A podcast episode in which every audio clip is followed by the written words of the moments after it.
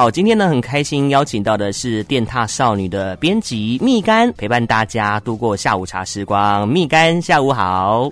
Hello，Lucas 好，各位听众朋友大家好。哇，好久不见了哦，过了三个月，对啊，愉快。我们今天呢要来分享这个非常实用的一个知识哦，哦，有六个关于 Google 相簿的小技巧。哇，你听听，你听听，这个内容太实用了。有兴趣的朋友呢，都一起来看看要如何操作。那这部分呢，就麻烦我们的蜜柑来带大家哦，来掌握一下焦点喽。好哟，因为想必大家已经拍了不少照片吧？那不管是用安卓手机或者是 iPhone，其实都可以用 Google 的相簿。所以接下来的六个小技巧，大家都可以一起听听看。嗯，第一招要跟大家讲的是改画质节省空间。啊，其实这个是容量考量啦，因为现在 Google 只有给十五 GB 的免费储存空间嘛。所以如果你想要节省一点用，打开 Google 相簿，右上角自己的大头贴按下去。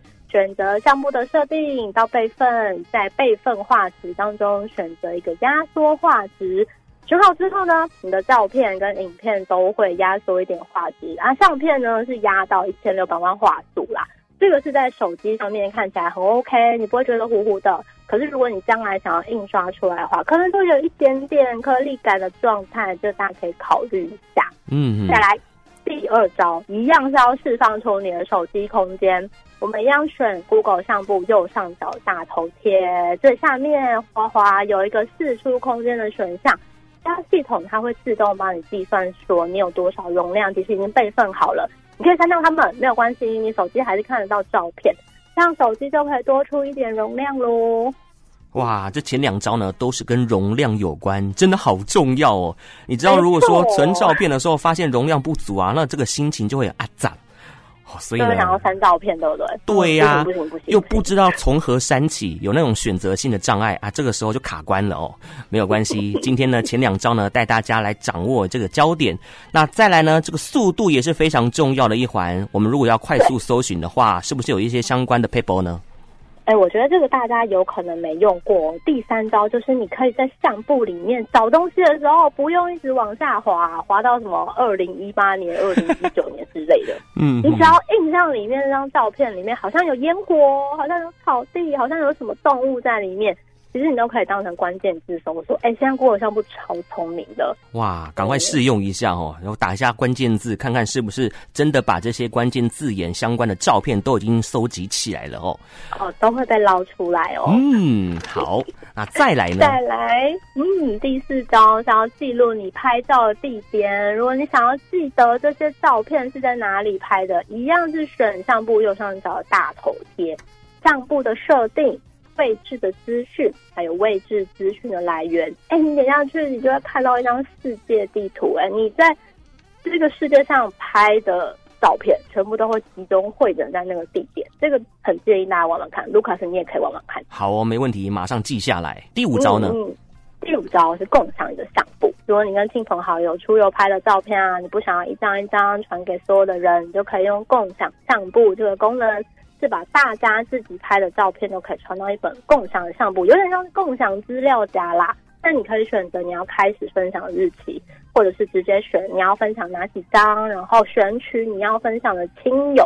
邀请你想加加入的特定好友，然后把他们放进相簿里面，大家就可以一起看同一本相簿了。Bravo，好东西要跟好朋友分享。哦、没错，再来会跟后置有点点关系，嗯、就是前面你刚刚有讲到美术拼贴嘛，它其实是在相簿里面直接做一些简单的编辑后置，你就不用开其他的 app 了。这个呢是把好几张照片漂漂亮亮的拼在一起。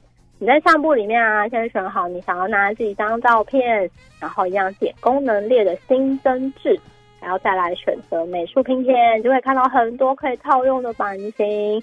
可是有些版型，嗯，就比较限定一点啦，它只会提供给你有订阅 Google One 的用户，或者是 Pixel 手机的用户。你看 Google 自家产品还是比较照顾自家人哦。对啊，真的肥水不落外人田啊。那、欸、我也很好奇，那你最常用手机什么东西呢？美食吗？哎，这个你说到重点了，因为秉持着天秤座的个性，都是喜欢美的人事物，不论是美食、美景还是美人。都是我们这个手机拍摄的重点项目。哎，刚好跟我们的节目如此美好，非常符合这个宗旨的哦。所以美食也是有的，就是呢，要开吃之前呢，先把这个眼前的美食拍照下来打卡，这个也是大家的一个共鸣啊。先让手机吃饭，没错。比如说呢，下午茶的时候呢，哎，看到这个甜点非常的可口，拍下来之后呢，想要传给朋友，但是呢，熊熊忘记了。然后到了晚上，大概半夜的时候，想要传讯息给对方，可是呢，又怕吵到人家。嗯哦，或者是担心错过好朋友的生日祝福，哎，这个呢跟我们下面要谈到的话题也是息息相关哦。就是说呢，你半夜传赖的时候呢，不会吵到人。据说有两招秘技可以预先排成讯息，再也不怕打扰别人睡觉了，对不对？嗯，哎，这真的很有趣哎，我之前也不晓得，就是原来赖已经可以做排成了，所以这个小技巧真的建议大家要学起来。嗯，不过就是。一个小故男生啊，他会固定排程，每天早安、午安、晚安，然后或是我要下班喽，给女朋友，然后女生就会觉得天啊，男生好贴心哦，就是无时无刻都记得他。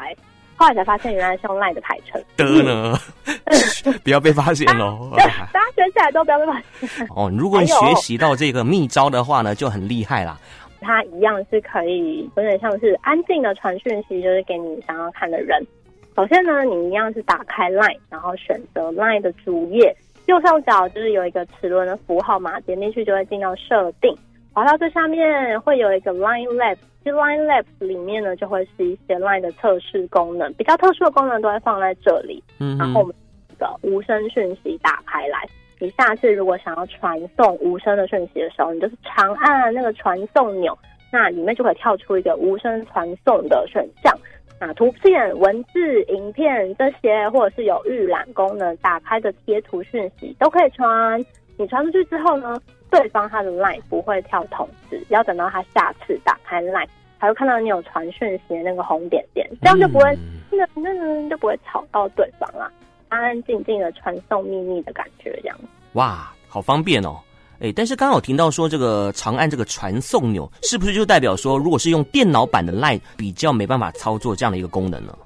哎，这个问题问的很好哎，我下次测试完跟你说。好啊，好啊，哦，听众朋友呢也可以来当柯南来追踪一下哦。不过呢，第一招真的是非常的方便。嗯、那第二招呢？第二招就是刚刚讲的那个排程，排程，可是这招有一点点可惜，它是只有 iPhone 可以用。然后它是用了 iPhone 里面的捷径功能，你可以打开捷径，然后你一样点下面的有一个自动化，这边呢就可以制作个人自动化的操作，然后你可以点选你想要传送的特定的时间，把你讯息送出想要的时间点设定好，然后再点选下面有一个每月，把日期都选好，选下一步，然后选加入动作，在 LINE 传送讯息那边按下一个加号。这样你就可以输入讯息，设定收件人。哎，是有一点点复杂，没错啦。因为 iPhone 的捷径，它本来就是有点像是设计一个自动化的排程，所以小复杂一点点。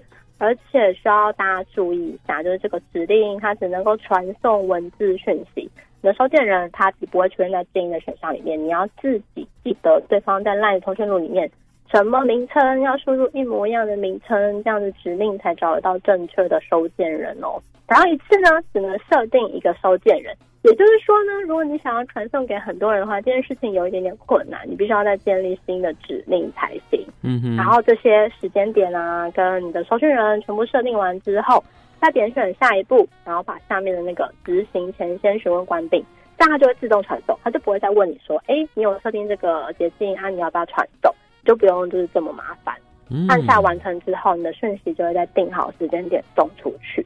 然后记得讯息传送出去之后，如果你不想要一直传送的话，就要回去捷径把那个指令删掉，要不然他每个月都传一次哦。这样子女朋友可能会觉得有点奇怪，说嗯，那这个时间点怎么就是情人节又过了一次，好像怪怪的哦。嗯，好像说自己好像结交了一个机器人朋友一样，每个月都传送一样的内容。好，对啊，都是设定这样子。